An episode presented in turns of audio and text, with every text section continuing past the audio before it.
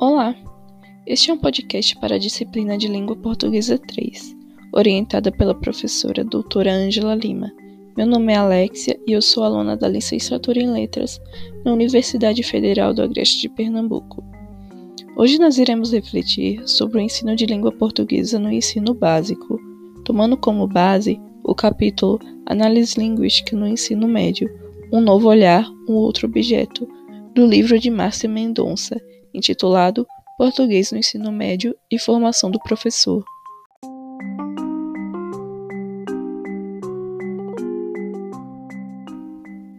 Antes de discutir o que é análise linguística, como bem o título do capítulo sugere, é preciso entender o ensino da gramática normativa e que, segundo Mendonça, constitui um dos maiores pilares e a preocupação quase exclusiva nas aulas de português.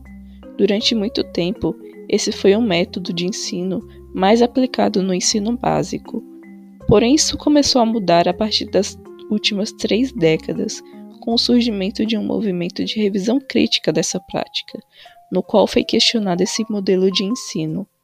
Um dos iniciadores deste movimento é o lançamento em 1984 do livro O Texto na Sala de Aula, de J. W. Geraldi, obra que trouxe como discussão a reorientação do ensino de português e também responsável pelo surgimento da proposta de análise linguística.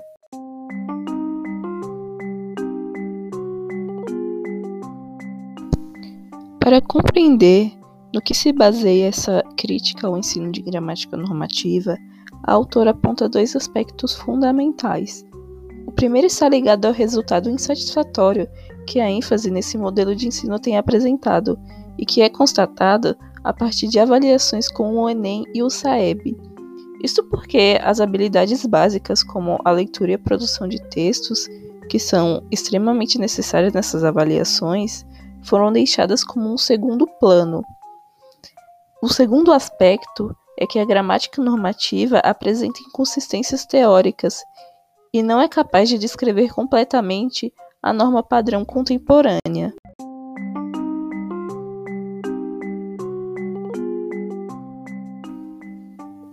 Ensino médio, por exemplo, o ensino da língua materna tem como objetos de estudo a revisão e repetição dos conteúdos abordados nos dois primeiros níveis do ensino básico, o que ocorre talvez pelo fato dos professores não conseguirem retomar o que foi passado ou de nem conseguirem suprir as possíveis lacunas que possam ter surgido nesse método de ensino-aprendizagem, e desta forma, que ocorre apenas uma revisão de gramática e de técnicas de redação, na qual é abordada a análise fonética e morfossintática de palavras, frases, orações e períodos, porém nunca se chega à unidade maior que é o texto.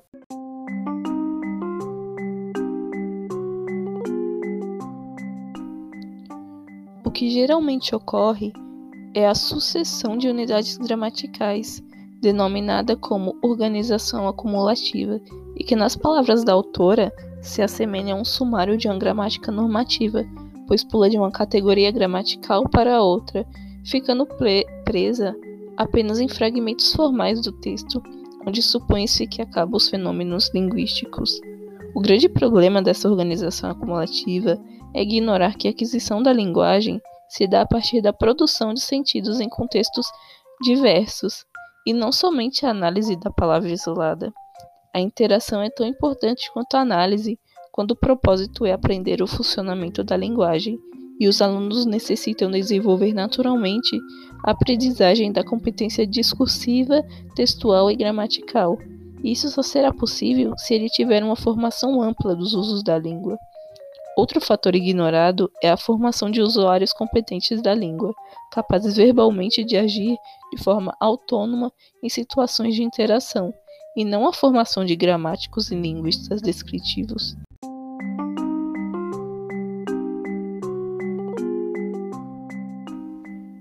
Essa forma de ensino acaba por despertar o desinteresse dos alunos, visto que muitos questionamentos acabam surgindo do porquê estudar esses elementos gramaticais, já que eles não enxergam como isso será utilizado em sua vida fora do ambiente escolar, e que muitas vezes nem o próprio professor consegue explicar a função desses estudos. A formação do professor também é um fator que contribui para a manutenção desse modelo de ensino, visto que, após as duras críticas à gramática normativa,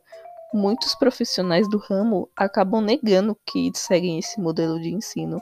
e criam novos nomes para o mesmo modelo, enquanto outros buscam apostar em novas propostas, mas acabam por mesclar o velho e o novo, pois não dá para de uma hora para outra esses profissionais adotarem uma nova perspectiva de ensino e esquecer a própria identidade profissional.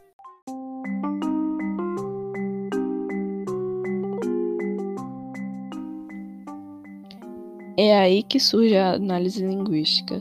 caracterizada como uma alternativa complementar das práticas de leitura e produção de textos. É através dela que os estudantes poderão chegar a uma reflexão ampla do que são os usos da língua e reconhecer os fenômenos linguísticos necessários nos três níveis de ensino, e principalmente no ensino médio, em que essas práticas serão mais necessárias na preparação para as avaliações de desempenho do estudante. A proposta da análise linguística, ela não exclui o estudo da gramática, apenas a sua forma normativa, pois a análise linguística é um potencializador dos objetivos que a gramática normativa não consegue atingir, visto que engloba os estudos gramaticais em um paradigma funcional, ao perspectivar a reflexão do sistema linguístico e o tratamento dos fenômenos gramaticais, textuais e discursivos.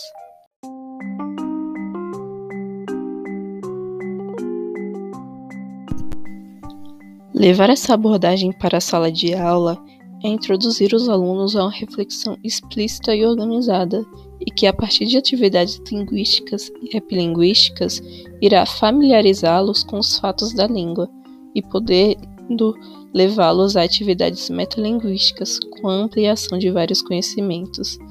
A análise linguística, junto com os outros dois eixos de ensino, a leitura e a produção de textos, encaminham os alunos à produção de sentidos e à compreensão ampla dos usos e sistemas linguísticos, o que os torna leitores e escritores competentes dos diversos gêneros e que podem transitar de forma eficiente e autônoma nas práticas em que essas competências são requisitadas.